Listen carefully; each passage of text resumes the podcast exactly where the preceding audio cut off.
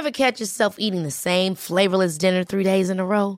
Dreaming of something better? Well, HelloFresh is your guilt-free dream come true, baby. It's me, Kiki Palmer. Let's wake up those taste buds with hot, juicy pecan-crusted chicken or garlic butter shrimp scampi. Mm. Hello Fresh. Stop dreaming of all the delicious possibilities and dig in at HelloFresh.com. Let's get this dinner party started.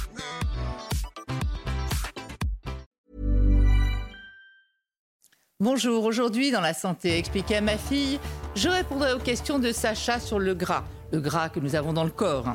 Et nous verrons qu'il y a deux types de graisse, la bonne et la mauvaise. Puis avec le docteur Jean-Michel Cohen, nutritionniste, nous verrons si le jeûne intermittent, très à la mode actuellement, est réellement efficace ou pas.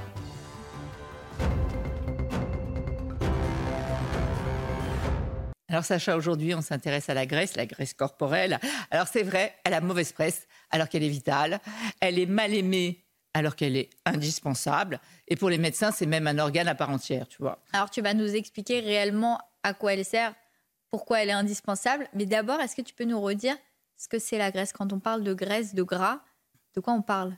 Alors c'est un tissu graisseux, on appelle ça aussi un tissu adipeux parce que chaque cellule de graisse, ça s'appelle un adipocyte et ce sont des cellules très particulières. Comme on va le voir sur cette image, tu vois, on dirait des petits ballons.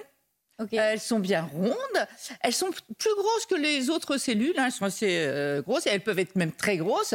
Tu vois leur petit noyau en violet là? Bon là c'est un, un, dessin évidemment, mais il est excentré, alors que normalement le noyau il est au centre des cellules. Hein.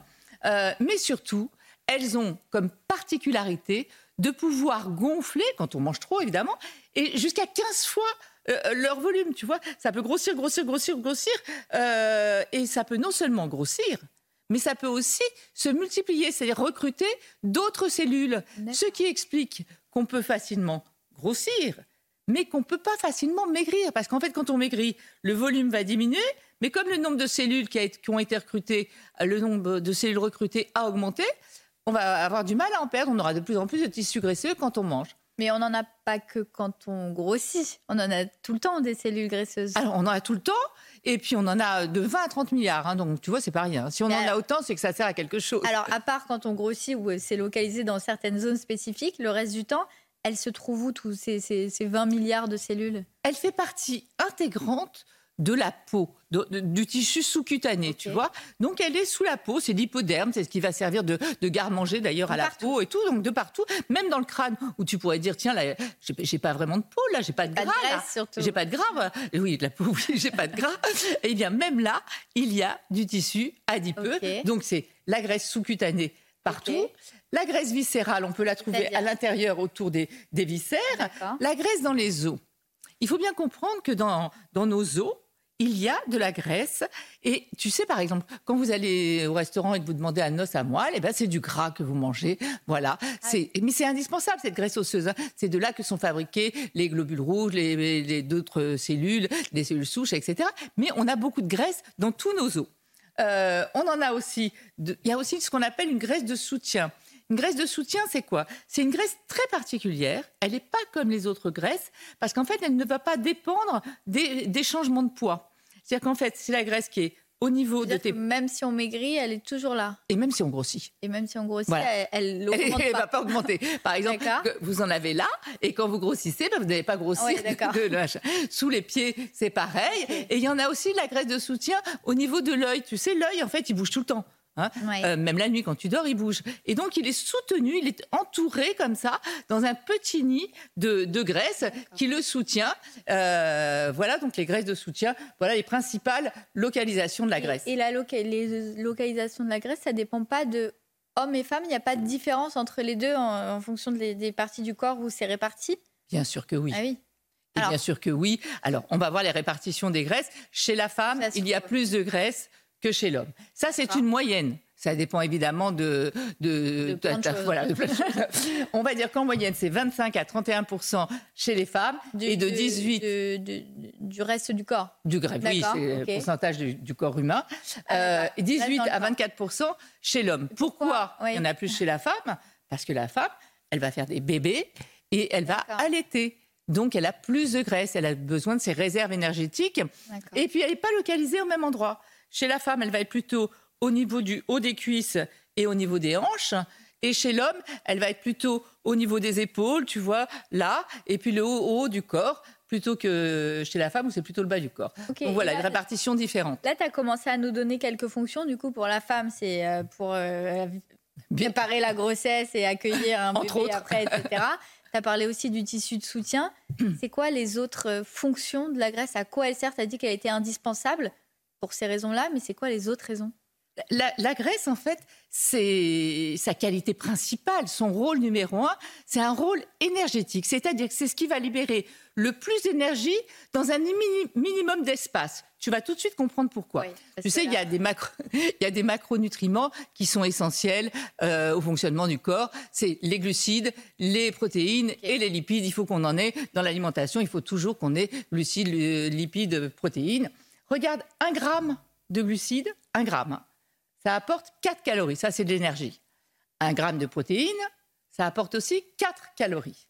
Mais un gramme de lipides, donc toujours le même poids, tu vois, un gramme, c'est 9 calories. Les lipides, c'est les graisses. Les, oui, les graisses.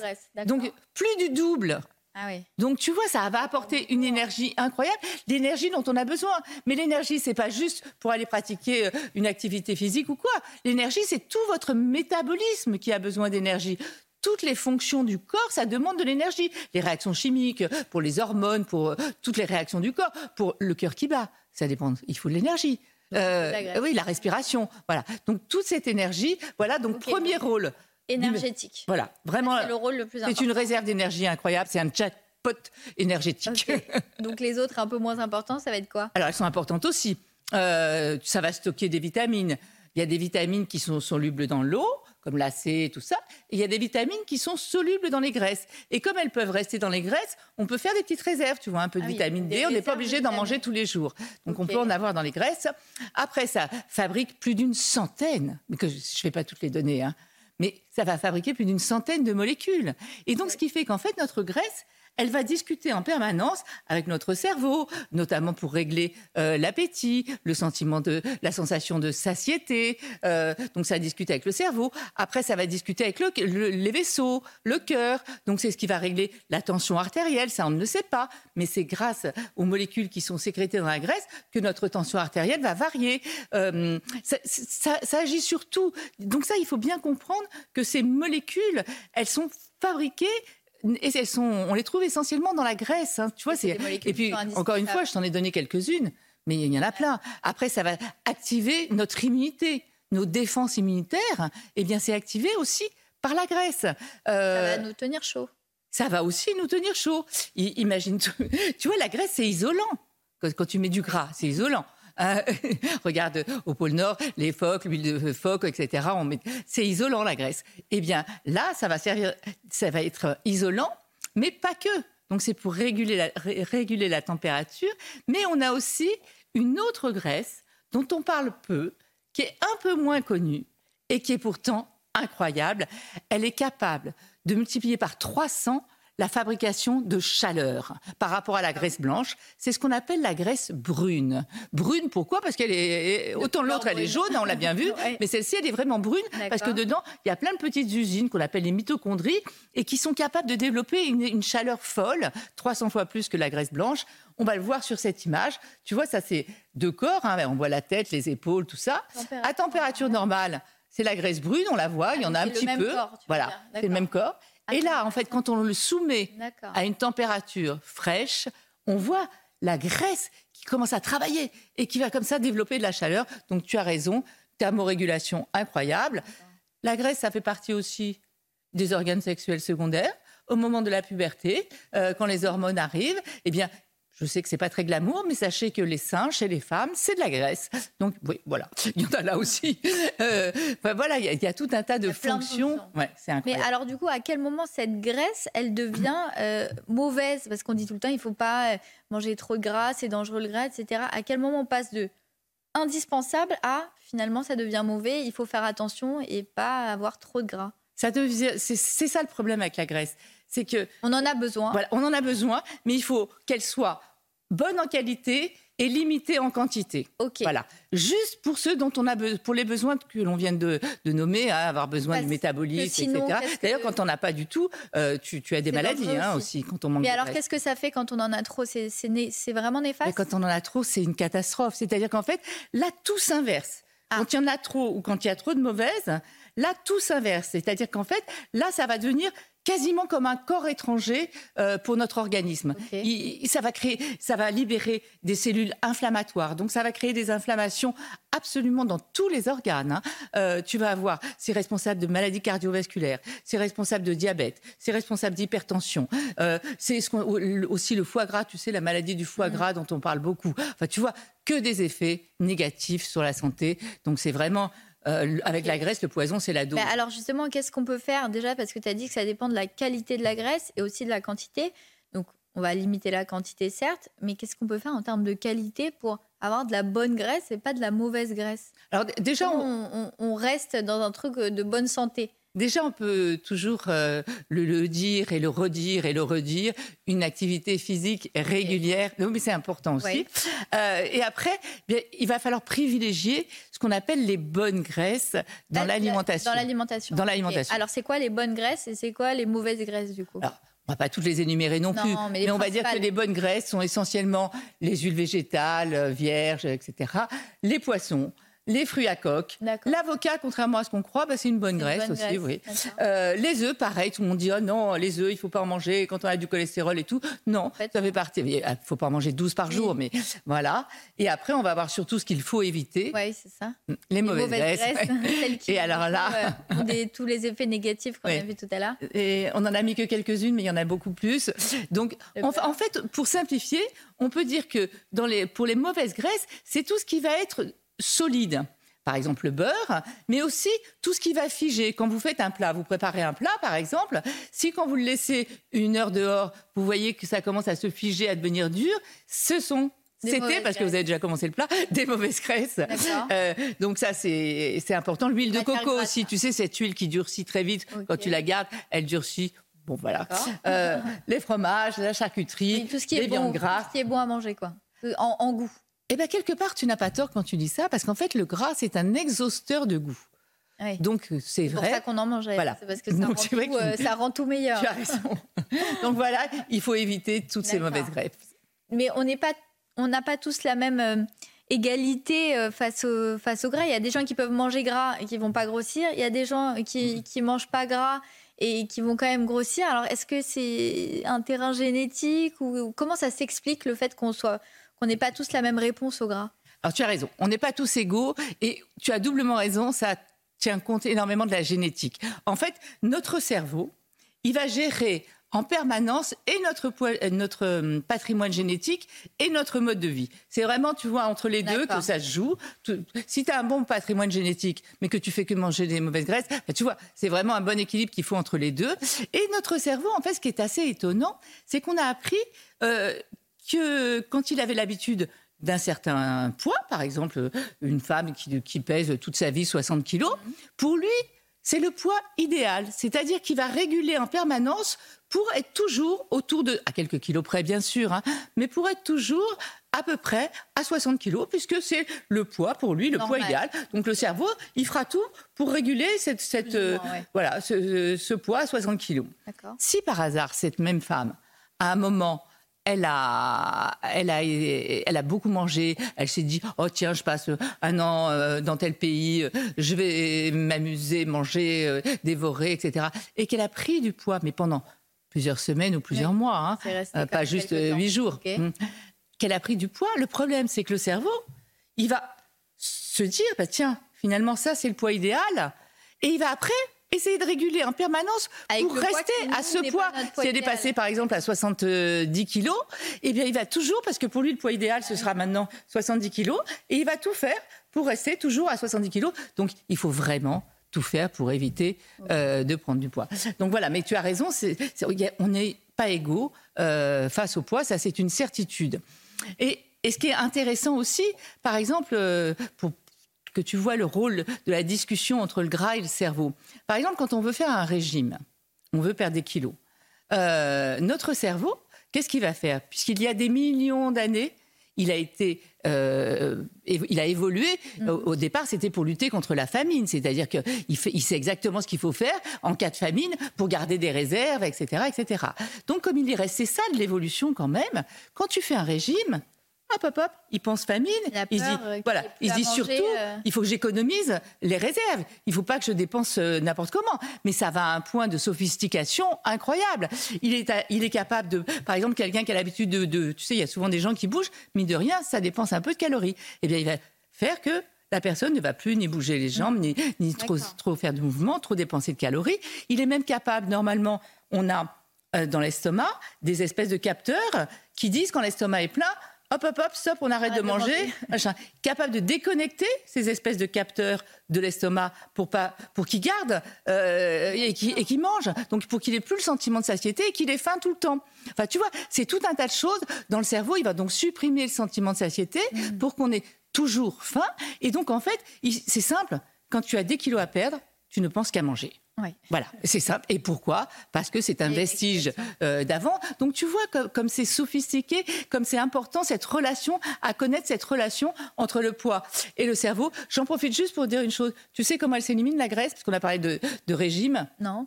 La graisse, prenons l'exemple de quelqu'un qui perd 10 kilos.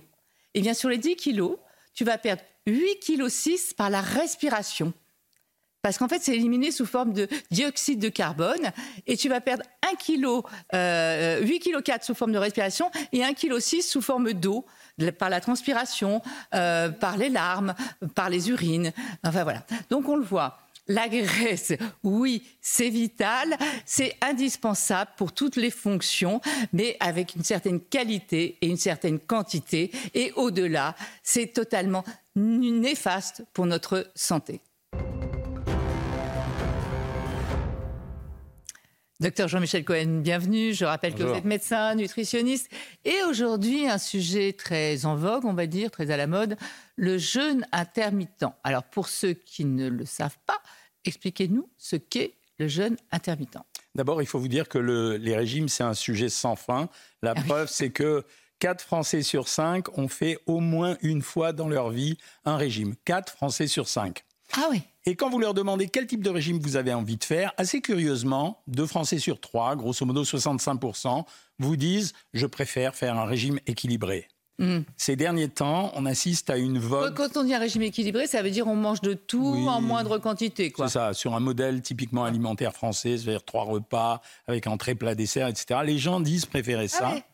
Et pourtant, depuis quelque temps, on a l'émergence d'un certain nombre de régimes dont le jeûne intermittent qui mm. fait euh, maintenant. Dont les jeûnes en général d'ailleurs. Hein. Alors c'est ça, on appelle ça le jeûne intermittent, mais en fait il y a plein de catégories de jeûne. Vous avez le jeûne total, hydrique, où on ne boit que de l'eau pendant plusieurs jours. C'est un jeûne à connotation à la fois spirituelle et pour des gens qui disent se, vouloir se désintoxiquer. Vous avez le jeûne intermittent où vous faites cinq jours de régime, de pas régime, et deux jours où vous faites un mm. jeûne. Enfin il y en a plein, mais celui qui a la, euh, qui a la faveur du public à l'heure actuelle, c'est un jeûne sur la journée. Alors celui qui marche le mieux, c'est le jeûne 16-8. Ça veut dire que pendant 16 heures, vous avez euh, une abstinence totale alimentaire, à l'exception, bien entendu, des boissons. D'accord, donc pendant 16 heures, rien du tout Rien du tout pendant 16 heures. Pas un grignotage Alors, pas un grignotage, on me pose souvent la question, mais en fait, on peut boire quand même de l'eau, du thé, du café, des infusions, à condition qu'il n'y ait pas de calories à l'intérieur, donc pas un pouce de sucre ou pas autre chose. Donc, pas un jus d'orange avec de la pulpe Non, madame, il n'y aura rien de tout ça. Et pendant les 8 autres euh, heures, euh, vous avez autorisation de manger. Et c'est là où est le piège. Ça veut dire qu'il y a des gens qui se Voilà, vous avez tout compris. Ça veut dire il suffit de ne pas manger pendant 16 heures et pendant 8 heures, je peux me goinfrer. Non, ça ne marche pas comme ça. Il faut que pendant les 8 heures, vous ayez un contrôle alimentaire. Oui, mais alors ça aussi, c'est mal expliqué, pardonnez-moi, pas, pas vous. Hein. Mais souvent, on voit 16 euh, heures sans rien manger et 8 heures d'alimentation. Ce n'est pas, pas 8 heures d'alimentation. Il faut dire, et pendant les autres 8 heures, vous faites vos deux repas. Et, Deux repas, voire trois avec une collation, peu importe. Mais il ne faut pas dire euh, pouvoir manger pendant 8 heures. C'est vrai que souvent on entend Mais c'est l'erreur. Voilà. C'est l'erreur. Et, donc, il y en a il y a plein de gens qui se sont contentés, par exemple, de supprimer le petit déjeuner ou de supprimer le dîner, mais en fait, ils récompensent l'absence de calories et l'absence d'alimentation du petit déjeuner ou du dîner mmh. euh, sur les 8 heures pendant lesquelles ils mangent. Donc, si vous n'avez pas un programme alimentaire qui contrôle ce que vous consommez pendant ces 8 heures, de toute façon, ça ne sera pas mieux que n'importe quel autre régime. Là, je voudrais qu'on insiste un petit peu quand même justement sur... Euh, euh, on peut très bien vivre en faisant un jeûne intermittent. C'est-à-dire qu'en fait, ah. on peut prendre soit le matin son petit déjeuner, le midi son déjeuner, et après on reste donc 16 heures sans rien. Exactement. Soit on peut prendre le midi son déjeuner, le soir son dîner, et après on reste jusqu'au déjeuner prochain. Exactement. C'est comme ça que ça se passe. C'est comme ça que ça se passe. Mais surtout, en fait, tout dépendra de la quantité de calories, pour parler simplement, mm. vous aurez ingéré pendant ces 8 heures. Et il y a des gens qui s'imaginent que ça ne marche pas comme ça. La plupart d'entre eux, par exemple, suppriment le dîner. Alors, quand vous supprimez le dîner, effectivement, vous avez supprimé un repas. C'est comme si vous aviez amputé votre ration énergétique de la journée en enlevant un repas. Bien sûr, ça peut fonctionner comme ça. Mais si vous ne contrôlez pas ce que vous consommez pendant les 8 heures, ça ne marche pas. Donc, en fait, le jeûne intermittent, c'est ce que je réclame le plus souvent, c'est de dire suivez votre régime et c'est encore plus efficace quand vous vous en servez au moment d'un palier de stagnation, ça arrive tout le temps dans les régimes, ou d'un plateau. Stabilisation. Voilà. Et alors, à ce moment-là, vous allez déclencher un jeûne intermittent qui va vous permettre de reprendre pied et de suivre le régime que vous aviez auparavant mm. et qui va vous servir à perdre, parce que c'est efficace quand même, à perdre du poids. Bah, C'était ça ma question on peut remettre en doute l'efficacité, à condition de respecter ce que vous venez de dire et de ne pas aller sans, euh, manger pendant les 8 heures. Mais quand on respecte, c'est efficace. C'est-à-dire, on va perdre combien, en combien D'abord, il faut le faire combien de temps? il y, a, trois effets.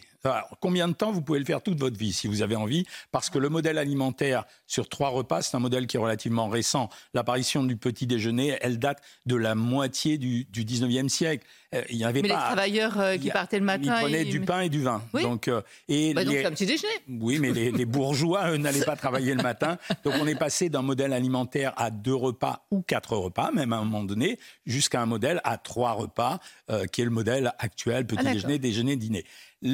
L'impact du jeûne alimentaire, c'est trois choses. On dit que ça provoque une perte de poids avec les réserves que je vous ai données.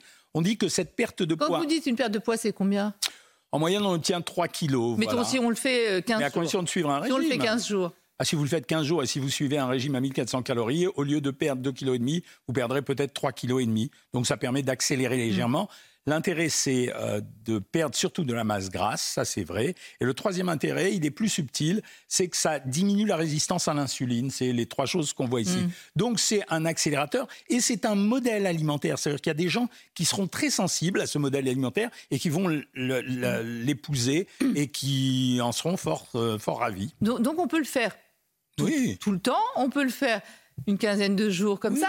Alors, euh, vous... vous savez, la répartition alimentaire des repas dans une journée, c'est quelque chose qui est strictement personnel. Nous, on mange en fonction d'horaires sociétaux. On a mm. déterminé qu'il y avait un petit déjeuner, un déjeuner au moment où il y a les restaurants et les cantines. Mais en fait, vous pouvez faire ce que vous voulez. C'est convivial aussi le repas. C'est un moment où on se retrouve en famille.